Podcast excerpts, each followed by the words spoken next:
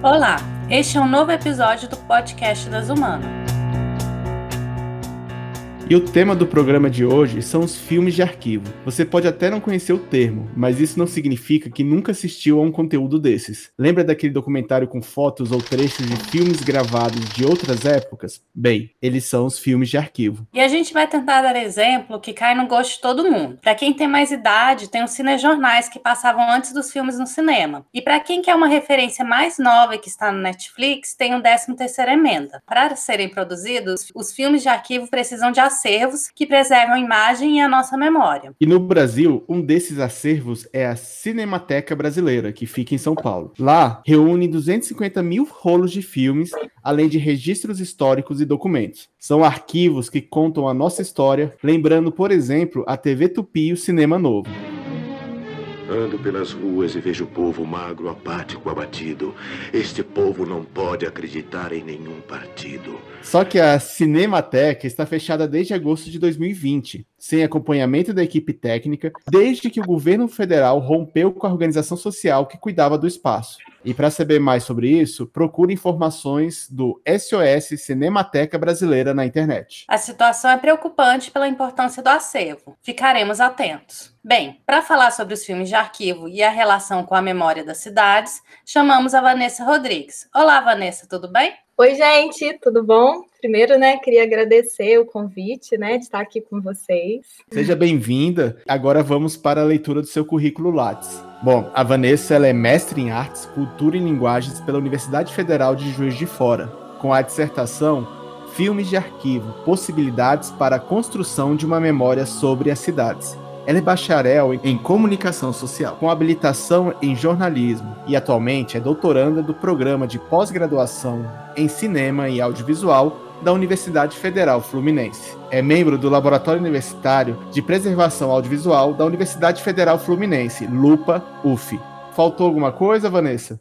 Não, é isso mesmo, certinho. Bem, eu queria pedir para você explicar como que acervo de família se relaciona com arquivo em geral de filmes e por que que você se interessou por eles. Não é muito comum ainda nos arquivos brasileiros ter os filmes, esses filmes domésticos. Muitas vezes porque esses acervos eles são vistos como um tipo de produção até menor, que algumas vezes interessa mais a uma família específica, então muitas vezes não há nem uma estratégia de prospecção dos acertos para que as pessoas entendam esse material como importante para a memória, mas também as próprias pessoas muitas vezes não têm essa noção de que esse material, né, que muitas vezes faz parte ali da família dela, né, que mostra às vezes a cena do filho correndo, um batizado da criança, essas coisas tão particulares, tão pessoais, aquilo também tem uma importância, uma importância como uma forma de memória, seja para a cidade, uma forma de para entender os costumes, épocas, a vivência né, ali de, de um período. Não é em todos os lugares que tem esse tipo de acervo. A gente vê, por exemplo, na Cinemateca,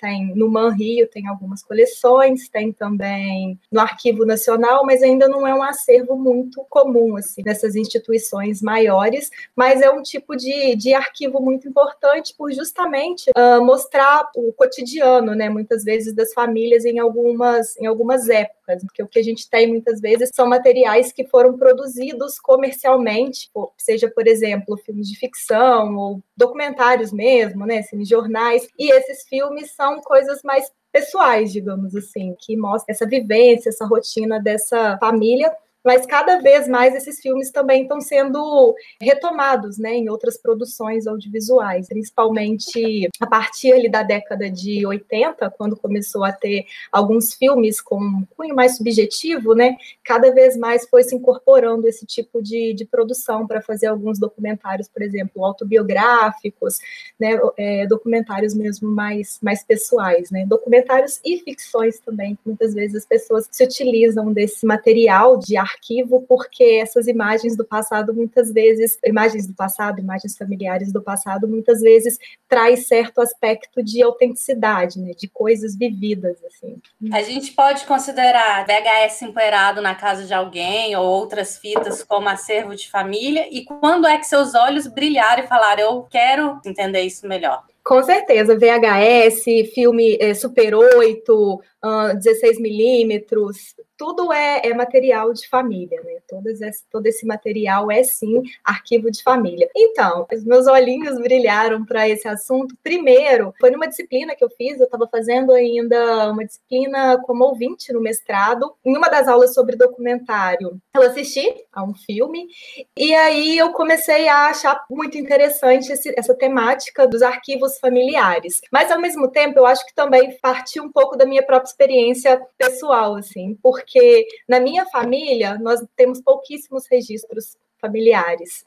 Então, assim, por exemplo, de fotografia, o meu pai, a primeira foto dele foi aos 18 anos. A minha avó morreu quando meu pai era bebê, tinha oito meses, e não há nenhuma imagem dela, sabe? Não tem nenhuma foto, não tem nada dela, porque a gente é de uma família da zona rural. Então, assim, era muito difícil, né? Década de 40, foi quando ela morreu, ter equipamentos, ter qualquer tipo de imagem. Então, eu acho que partiu pela minha questão com o arquivo, surgiu muito em função dessa falta do arquivo.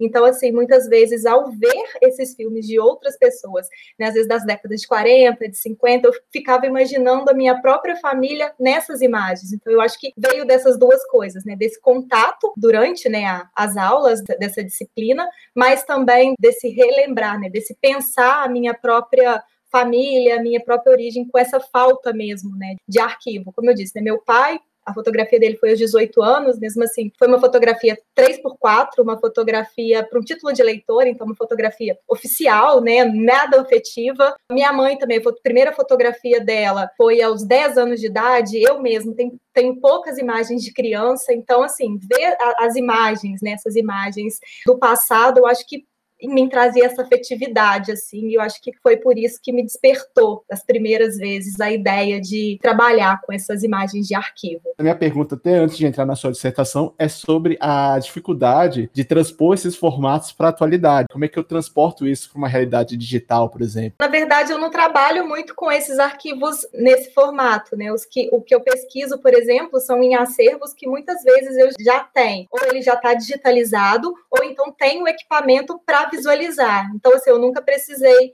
me deparar, por exemplo, com uma imagem sem eu ter né, o equipamento para esse visionamento. Eu sei que tem alguns lugares que fazem nessas né, conversões, mas eu não estou muito por dentro, assim, porque o material que eu trabalho, alguns já estão digitalizados e o outro que não está digitalizado, até agora na minha tese, eu vou tentar ver, porque ele, ele está, né, numa instituição pública, mas essa instituição não tem os equipamentos para visualizar os rolos de filme em 8 milímetros. A alternativa que eu vou fazer para conseguir ver esses, esses filmes é, vai ser fazer uma parceria com o Lupa, né, com a UF, para levar os rolos para lá, digitalizar e a partir disso conseguir checar tanto o estado de conservação desse material, mas também o próprio conteúdo em si dessas imagens. Quando a gente lê a sua dissertação, você usa o termo lacunar uhum. é, e diz que o arquivo é lacunar. Eu queria que você explicasse melhor o que é isso. Então, esse termo, né, arquivo lacunar, ele é muito usado pelo Didi Huberman. Ei, gente, meu nome é Milka.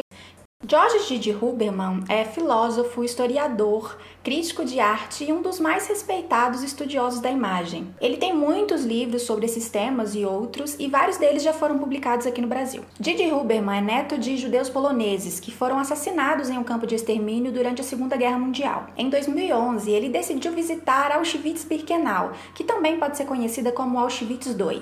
Lá agora é um memorial e um museu, mas na época da guerra era um campo de concentração e extermínio onde foram assassinados mais de um milhão de judeus. Durante a visita a esse lugar, o autor foi registrando com uma câmera fotográfica cenas e espaços que, no primeiro olhar, podem parecer simples. É por essas imagens que ele nos leva a refletir sobre a construção da memória, sobre as possibilidades do testemunho, a nossa forma de olhar para as coisas e também a manipulação dos espaços de memória, como os museus e os memoriais. Mas ele usa esse termo lacunar no sentido de que, numa imagem, nunca você vai conseguir ter todas as respostas. Ele sempre vai te te deixar brechas, é no sentido de brechas para você te dar outras possibilidades para repensar essa imagem. Porque, por exemplo, quando você vê uma imagem, hoje, por exemplo, você vê uma coisa, mas com o passar dos anos, você pode, às vezes, perceber num cantinho da imagem, num, enfim, numa fotografia que às vezes está ali na, na imagem, e com o tempo que você vai se dar conta daquilo, sei lá, um porta-retrato que está nessa imagem, né? No cantinho ali da foto, tudo aquilo que está em volta dessa imagem, desse contexto. Então é mais nesse sentido, que nunca uma imagem ela carrega em si todos os significados. Ela está sempre aberta a outras possibilidades, a outros sentidos para você repensar essa imagem, esse conteúdo, cruzar com outros dados, para criar outros sentidos, outras possibilidades mesmo. Né? Ela nunca é cheia, ela nunca é total. No senso comum, a gente tem muita ideia de que o passado está fixo, acabou lá atrás, se completou e que não vai fazer nenhuma relação com o presente ou mesmo com o futuro. Se a gente está falando de memória e de uso de filme de arquivo, isso ainda faz sentido, essa ideia de que o passado está acabado e fixo lá atrás? Eu acho que o passado nunca está acabado. Eu acho que a gente está sempre pronto a descobrir outras coisas sobre ele, a ter outros olhares, a ter outras posturas. Eu não acredito numa história assim fixa, sabe? Eu acho certa. Eu acho que sempre tem outras coisas para descobrir, assim, outras outras coisas que surgem com o passar do tempo. Eu vejo o futuro repetir o passado. Eu vejo um museu de grandes novidades. O tempo não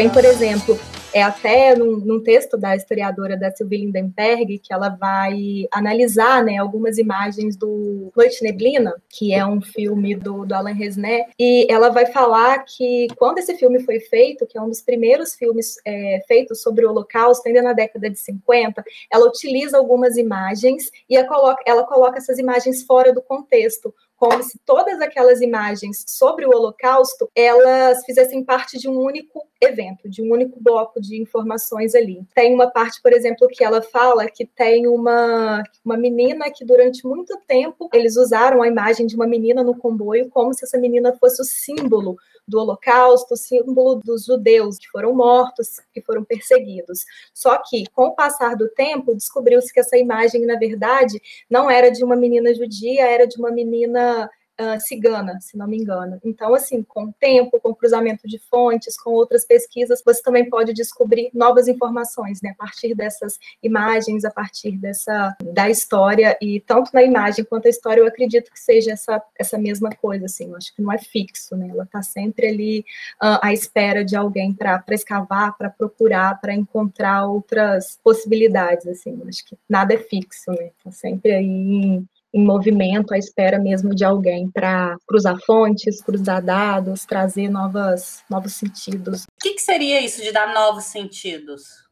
Eu acho que talvez porque uma imagem está fechada, você já vê uma imagem mais conhecida, por exemplo. Todo mundo conhece essa imagem e todo mundo usa essa imagem hum, falando que isso é esse evento especificamente. Só que você pode pesquisar sobre aquele contexto, né? Porque às vezes não é só a imagem em si, o que ela diz, mas tem o contexto de produção dessa imagem, como ela foi feita, por quem ela foi feita, tudo isso eu acho que é importante também você pensar, né? Porque vamos supor uma imagem de alguém que está olhando para uma fotografia, uma, uma pessoa que foi fotografada olhando para a imagem. Se você souber, pelo contexto de produção, quem fez aquela imagem, você pode talvez ter a ideia de que aquele é um olhar, às vezes um olhar de censura, um olhar de medo, um olhar que compactuava ou não com aquela imagem. Você pode ir além do que está naquela imagem, mas tentar procurar o extracampo também, né? Quem fez, por que fez, quais eram os objetivos, quais eram as intenções de quem fez aquele registro, né?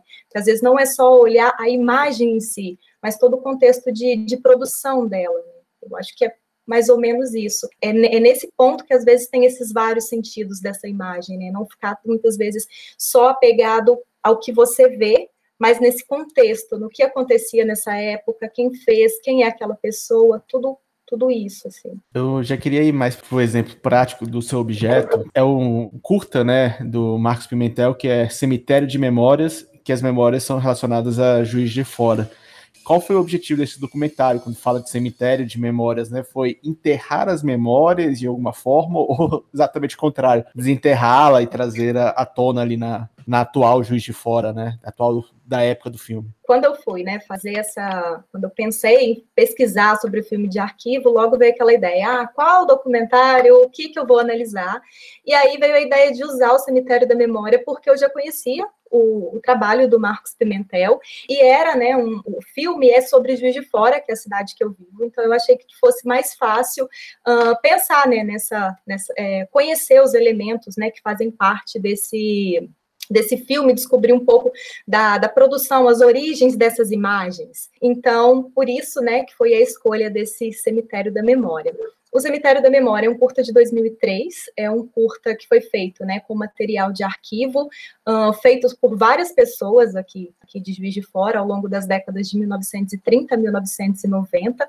A maioria né, são imagens de acervos pessoais, né, mas tem algumas também de, de acervo público, e aí tem filme de família, tem cine jornal, tem alguns trechos de videoclipe, né, ele usa também trechos de música, de propaganda, e to, todo esse material ele tem né, uma relação com o juiz de fora ou com, com essas décadas, né? Porque o filme é dividido em blocos de 10 em 10 anos, que é mais ou menos ele da década de 1920 até o 1990. Então ele tenta agrupar essas imagens, né, de forma a criar essas memórias de cada uma dessas décadas. Assim, você falou, né, sobre o cemitério da memória. O termo cemitério, assim, eu não sei se eu concordo muito também, porque eu acredito que o cemitério dá mais essa ideia dessas memórias enterradas, né? Como se elas estivessem ali, como se elas não tivessem mais vida. Eu acho que no filme ela foi usada mais como uma ideia de local aonde todas essas memórias estão juntas, onde elas estão depositadas ali. Mas eu acho que mais nesse sentido, esse termo cemitério, sabe? Talvez se eu fosse nomear né, o, o documentário, eu não utilizaria o termo cemitério, porque eu acho que cemitério também dá essa, né, essa ideia aí de coisa mais fechada, uma, enfim, sem vida. Assim. Vanessa, na sua dissertação você traz que o Pimentel diz que ele gosta de documentários que tem um quê de quebra-cabeça e de parêntese. O que, uhum. que significa isso? Então, ele fala que ele gosta de fazer o documentário, mas ao mesmo tempo ele gosta sempre de não dar todas as respostas para quem assiste.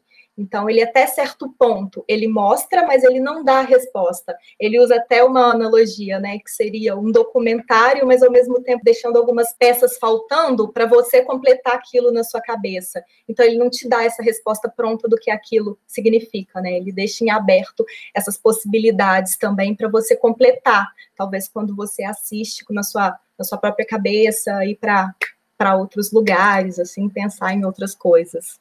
Isso seria o lacunar? Acho que sim, eu acho que pode ser uma, uma boa. Eu acho que eu não tinha pensado nisso, mas eu acho que sim, que é esse lacunar, que essa imagem ela nunca vai estar completa, né? Ela nunca vai, ela sempre vai criar essa essa possibilidade de ir para outros caminhos. Acho que sim, eu acho que é um bom exemplo de desse lacunar aí, de não dar essa resposta pronta. Eu sei que você não estudou recepção, mas você ficou uhum. dois anos escrevendo uma dissertação e olhando para o cemitério de memórias, e você mora em Juiz de Fora. Como que você saiu? O seu olhar da cidade se modificou ao final do processo? Então, o que eu vejo principalmente é que esse filme é um filme de uma juiz de fora elitista, que a gente não vê, por exemplo, nessas imagens, problema de infraestrutura, problema de, de esgoto, pessoas tristes, pessoas mal vestidas, não tem nada disso. Eu acho que muito em função também de quem foram as pessoas que fizeram essas imagens,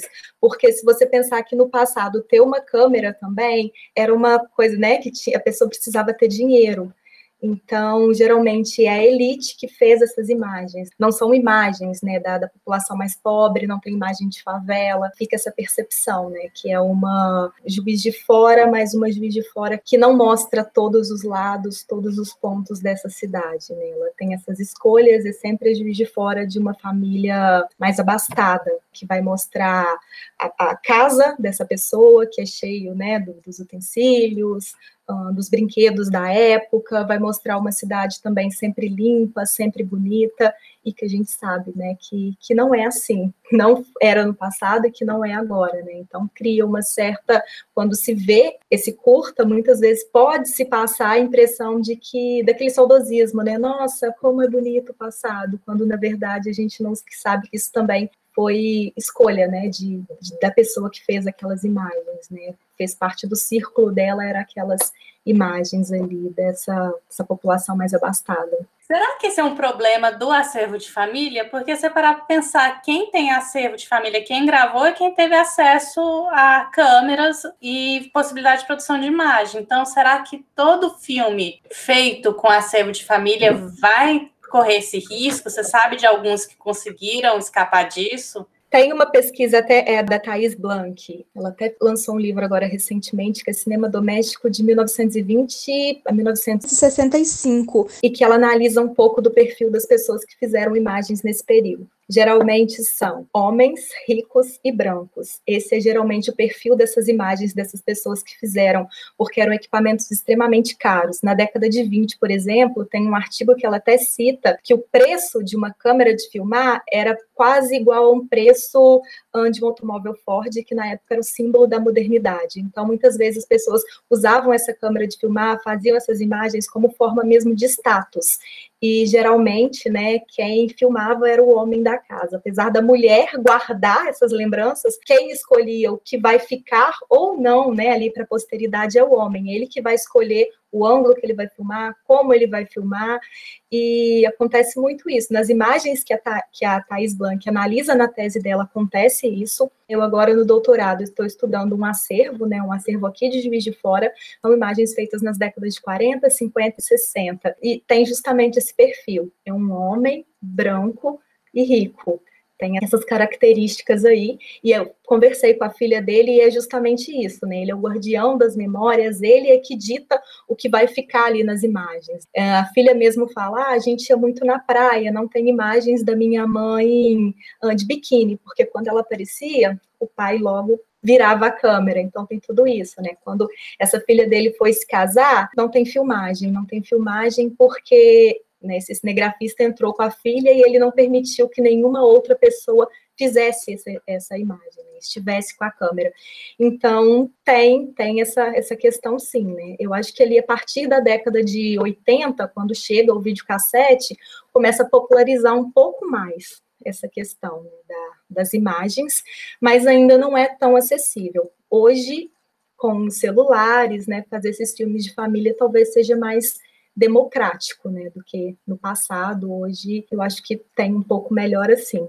Mas o que você pode fazer muitas vezes é ressignificar essas imagens, né, pensar se bem que tem, por exemplo, o, o babás da, da Consuelo Lins, ela simplesmente mostra, né, as babás ali, é, ela mostra como que os cinegrafistas, apesar da babá ser uma pessoa super importante na criação dos filhos, ela está sempre fora do quadro. Então, ela também cria a ausência dessas babás ali, ela consegue é, contar essa história também, ressignificando essas imagens, né? Contando a partir disso. Filmei muito meu filho desde que ele nasceu, mas muito pouco quem tanto esteve ao lado dele ao longo desses anos. Uma primeira vez em 1998, durante as férias. E ainda nesse mesmo ano, quase fora de quadro, acolhendo Joaquim quando ele hesita. Joaquim se diverte ensaiando os primeiros passos de uma dança que talvez eu não ensinasse.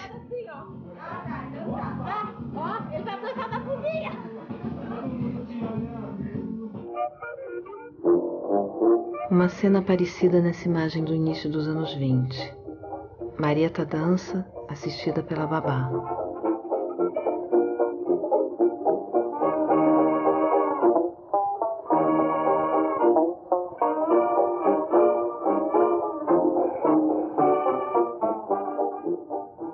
Mas não fui a única a filmar pouco quem trabalhou comigo por tanto tempo. É raro encontrar imagens de babás e empregadas domésticas nos arquivos públicos ou familiares no Brasil. Quando aparecem, é quase sempre por acaso, em meio a cenas com crianças em filmes de família. Você pode muitas vezes uh, mostrar o que não está, falar, né, de, de uma coisa que existe a partir do que não está na imagem, do que existiu a partir do que não está na imagem. Acho que babá seria um exemplo. Tem também o filme No Intenso Agora, que também, nos, nos, minutos iniciais, ele também faz um pouco dessa discussão sobre a presença das babás nessas imagens. Então, eu acho que apesar né, de existirem né, é, essas imagens muito elitizadas, eu acho que há formas de você pensar sobre elas, né? E além do que está mostrando e refletir sobre o, o que está ali, né? Não deixar se levar justamente para o que está mostrando, né? Não é usar as imagens simplesmente como uma forma ilustrativa para você dizer alguma coisa, mas questionar essas imagens, refletir sobre elas, sobre os conteúdos que estão ali. Eu acho que esses dois exemplos aí são são alguns assim que que a gente pode pensar um pouco. Obviamente, o passado ele traz um olhar da nostalgia, como tudo era belo e maravilhoso, mas entre gravar o negativo e o positivo, né? Será que a memória que se cria, os arquivos que estão sendo criados para o futuro breve, um trabalho, é um, uma memória que tem essa diversidade de olhares ou as pessoas preferem guardar aquilo que que seja positivo, né? Sei lá,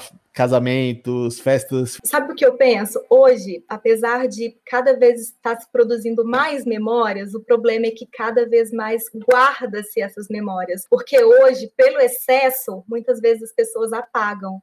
Então, assim, você está com o celular, é muito fácil, você tira um milhão de fotos, mas some-se muito aquele material, você apaga com uma facilidade. Então, assim, eu acho que existe até uma preocupação de que memória nós estamos criando, porque ao mesmo tempo é tudo muito mais efêmero. Antigamente a gente tinha né, as caixinhas de fotografia que a gente sentava, conversava.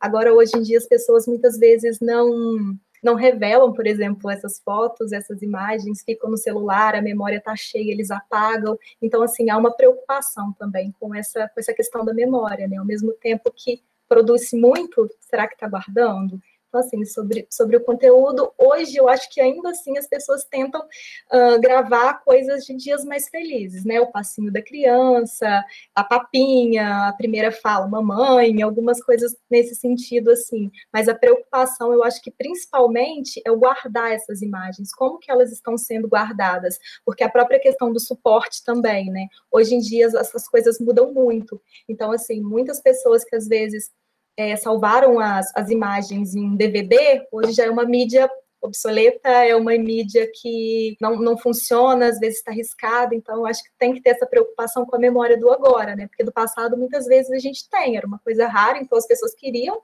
ter, queriam guardar, estava ali, vai passando de geração em geração, mas hoje, pelo excesso, às vezes, eu tenho medo de que falte, sabe? Que seja um material reduzido. Uh, conheço muito relatos de, de amigas que, por exemplo, na época do Orkut, por exemplo, encheu de fotografias no Orkut e não salvou o álbum. Então, foram várias fotografias perdidas. Então, tem isso também, né? Essa tecnologia digital, essa facilidade, né? Como que a guarda desse material. Eu fico pensando nos disquetes, né? Que não é tão longe, mas deve ter uma foto por disquete em baixa qualidade. Onde estarão esses arquivos e como acessá-los, né? Será Exatamente. que o disquete é a foto? Exatamente, porque não é isso, né? Você tem que ter o arquivo e você tem que ter o local, né? Para assistir aqueles arquivos tem tudo isso, né? Então, assim, tem muita gente que, que não, não tem mais um DVD em casa, o que foi o que aconteceu, né? Por exemplo, com os rolos de filme em 8mm, em 16mm, já não tinham mais aquele material e muita gente simplesmente descartou porque não tinha mais como assistir. Então, assim, é, um, é uma preocupação também daquilo ir para o lixo, porque ah, eu não consigo ver mais, ou com o passar do tempo, né? Não tenho os cuidados necessários com aquilo. Poeira, sujeira, clima, aquilo também pode se deteriorar e, e se perder, né? Vanessa, você mencionou o doutorado. Eu queria pedir para você contar para a gente como é que foi desde o mestrado até agora no doutorado, para onde você está indo, quais são seus horizontes de pesquisa. A ideia do doutorado veio, né, desse curta do Cemitério da Memória. No Cemitério da Memória eu comecei a investigar um pouco das origens, né, dessa, das imagens retomadas pelo Marcos Pimentel. Quem fez, com qual propósito, e foi aí que eu descobri as imagens, né, do Naimiana. O Naimiana foi um cineasta amador aqui de Juiz de Fora, e que ele fez algumas imagens né, nas décadas de 40, 50, 60, na verdade, né, da década de 40 até os anos 2000, quando ele morreu, ele sempre fez várias imagens. Só que o material que ele guardou e doou para a Funalfa, a Funalfa é a instituição responsável pela política cultural aqui de Juiz de Fora, foram esses rolos de filme, né, feitos ali na década de 40, 50 e 60, rolos em 8 e 16 milímetros. E quando eu assisti algumas dessas imagens, né, e fui tentar descobrir quem eram as pessoas, eu, eu conheci essas imagens do, do Naimiana e foi aí que eu descobri que tinha pouquíssimas informações sobre ela e veio a intenção de pesquisar sobre esse acervo agora no doutorado. É, então, a proposta é mesmo conhecer né, um pouco o conteúdo dessas imagens, 16 milímetros foi digitalizado e há uma certa catalogação, assim, né, algumas informações sobre o conteúdo daquelas imagens, quem aparece né, nessas imagens, porque quando o Naim doou para a instituição, ele e a esposa fizeram um trabalho de se sentar com os historiadores e e falar um pouco né, sobre o que são aquelas imagens. Só que os rolos em 8 milímetros não aconteceu a mesma coisa e na Funalfa não tem esse equipamento para visualização das imagens. Então, qualquer pesquisador que queira assistir essas imagens fica impossibilitado porque não foi digitalizado o material e lá não tem esse equipamento provisionamento. Então, a intenção agora no doutorado é fazer uma parceria, né, do Lupa, eu sou, né, como já disse até na apresentação do, do currículo ali, eu faço parte, né, do, do Lupa, e a intenção é criar agora um, um projeto de pesquisa, né, fazer uma parceria com a Funalfa aqui em Juiz de Fora, para a gente levar esses rolos para o Lupa e fazer um trabalho de, de limpeza, de revisão, de catalogação desse, desse material, tanto do 16 quanto do 8 milímetros, né? Porque aqui em Juiz de Fora, apesar de ter um local que abriga esses rolos de filme, não tem uma política de preservação audiovisual efetiva, né? não tem esse trabalho de limpeza, de revisão periódica, né? E a gente sabe que preservação audiovisual não é uma coisa que acaba, né? Ela sempre está em em andamento. Então, a proposta é tentar fazer esse trabalho agora na tese, né, para conhecer um pouco as características desse acervo, conhecer algumas informações que elas estão só disponíveis ali na materialidade mesmo da película, né? Como está o estado de conservação. Eu assisti, né, para dissertação as imagens em DVD. Então eu não sei como está o estado de conservação atual, se tem fungo, se tem mofo, como está a situação desses rolos de filme e tentar de alguma forma contribuir mesmo, né, para a salvaguarda desse material, né? Então, esses são os próximos aí, próximos passos da, da pesquisa. E a ideia também é tentar mapear de alguma forma. É, esse acervo está em vídeo fora, mas ele foi parar em algumas páginas da internet. Então, tentar mapear os locais onde algumas dessas imagens estão, uma qualidade ruim, pensar né, em algumas estratégias possíveis também para difusão, para promoção dessas imagens, porque um dos pilares também da preservação audiovisual é dar esse acesso, né, promover essas imagens, e acaba que muitas vezes elas ficam na FUNALFA, que ela fica, elas ficam circunscritas mesmo mesmo a instituição e a pesquisadores, a pessoas que já vão lá interessadas nesse conteúdo. Vanessa, para quem quer se aprofundar mais sobre esse universo né, de filmes de arquivo, né, produzido com arquivo, que trazem a memória, por onde que ela deve ter algum repositório, livros, vídeos, filmes? Tem, tem sim. Uh, hoje em dia, né, é, tem muitas pesquisas sobre o filme de arquivo, é um assunto que, digamos, aí está em alta.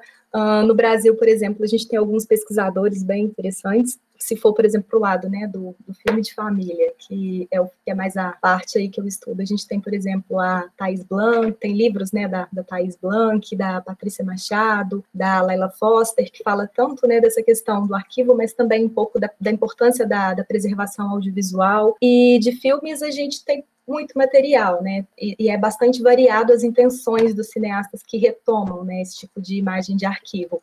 A gente tem, por exemplo, nesse caráter mais autobiográfico, a gente tem, por exemplo, Helena, da, da Petra Costa.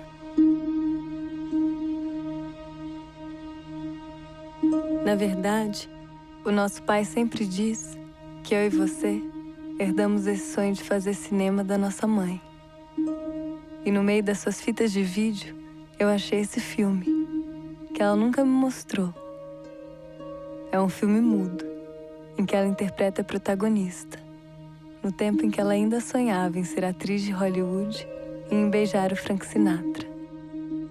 Assim, se sentia mulher e tentava escapar de um mundo em que se via desadaptada, incompreendida quando é filme, digamos assim, de um caráter mais histórico. A gente tem muito filme, né, utilizado que o Silvio Tendler faz, e, e tem muitas coisas assim, né, é, de outros países também, que às vezes utilizam pegam essas imagens para fazer filmes de caráter mais irônico, nostálgico. Tem um filme que eu gosto muito brasileiro também, um curta, o Super Memória, do, do Danilo Carvalho, que também vai para essa vibe mais de, de falar né, sobre a, a memória de, de uma. É, memória da cidade, que é o Super Memórias.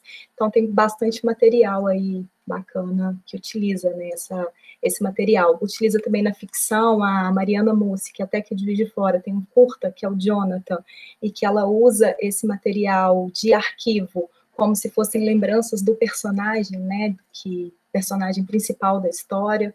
Então, assim, os usos são bastante variados, né, da retomada desses arquivos, né, são usos que podem ir mais para esse lado autobiográfico, fetichista, irônico, de ficção, de documentário, então, assim, né, são muitas possibilidades nesse, nesse sentido aí, desse uso. Bom, eu acho que fica o convite para quando você terminar a tese, a gente trazer aqui e fazer essa retomada, né, do que já foi. Como a gente está no finalzinho aqui do programa, queria passar para você fazer alguma palavra final. Ah, gente, eu queria agradecer né, o convite, a oportunidade aqui né, de falar da, da minha pesquisa, principalmente nesse momento aí, né, em que a pesquisa no Brasil é tão, tá tão precarizada, a questão dos acervos também, né, como vocês citaram, a questão do, da Cinemateca Brasileira, que é a principal referência em preservação no Brasil e né, a maior instituição de preservação da América Latina, e está nessa situação tão triste, né, e falar da importância dessa preservação, porque preservar a memória memória, a, o patrimônio audiovisual, preservar a memória do país e preservar a memória do país também é preservar a nossa própria identidade, né? Então é muito importante isso. E a gente está falando é a preservação audiovisual do nosso país, é a preservação audiovisual de Juiz de Fora, mas ao mesmo tempo é a preservação audiovisual da humanidade, né? Então é muito importante a gente sempre pensar nisso, pensar em políticas, promover esse debate, porque é um assunto, né, muito importante. Às vezes no meio da pandemia as pessoas pensam que ah, tá, a gente está no meio de uma crise sanitária, tem tanta coisa importante, mas isso também é importante, isso também é a nossa memória, então a gente tem que realmente valorizar very falar cada vez mais e agradecer mais uma vez o espaço aqui. E é importante, né? Afinal de contas, tem que ter alguma coisa para contar a história no futuro, né? Exato. Bom, Exatamente. Que né, é essa questão, né? É o, é o presente que a gente pensa no passado, mas ao mesmo tempo guardando para o futuro, para as próximas gerações, né? Então fica essa mistura aí, né? De, de temporalidades também. É, é no presente, pensar no passado, para que no futuro, para que as outras gerações tenham, né, saibam é, o que aconteceu, tenham contato com essas imagens que tanto falam, né, sobre quem somos, quem nós fomos, quem nós seremos, né? Bom, e lembrar todo mundo que este quarto episódio ele tá no YouTube e os outros também que fazem parte da nossa memória das humanas estão em outras plataformas como do Spotify, do Google Podcast e do iTunes. E em 15 dias voltamos com nossos episódios regulares. E se vocês quiserem enviar sugestões, o nosso e-mail é voz@dasumana.com. É isso aí, até a próxima. Das Humana, a ciência sem jaleco.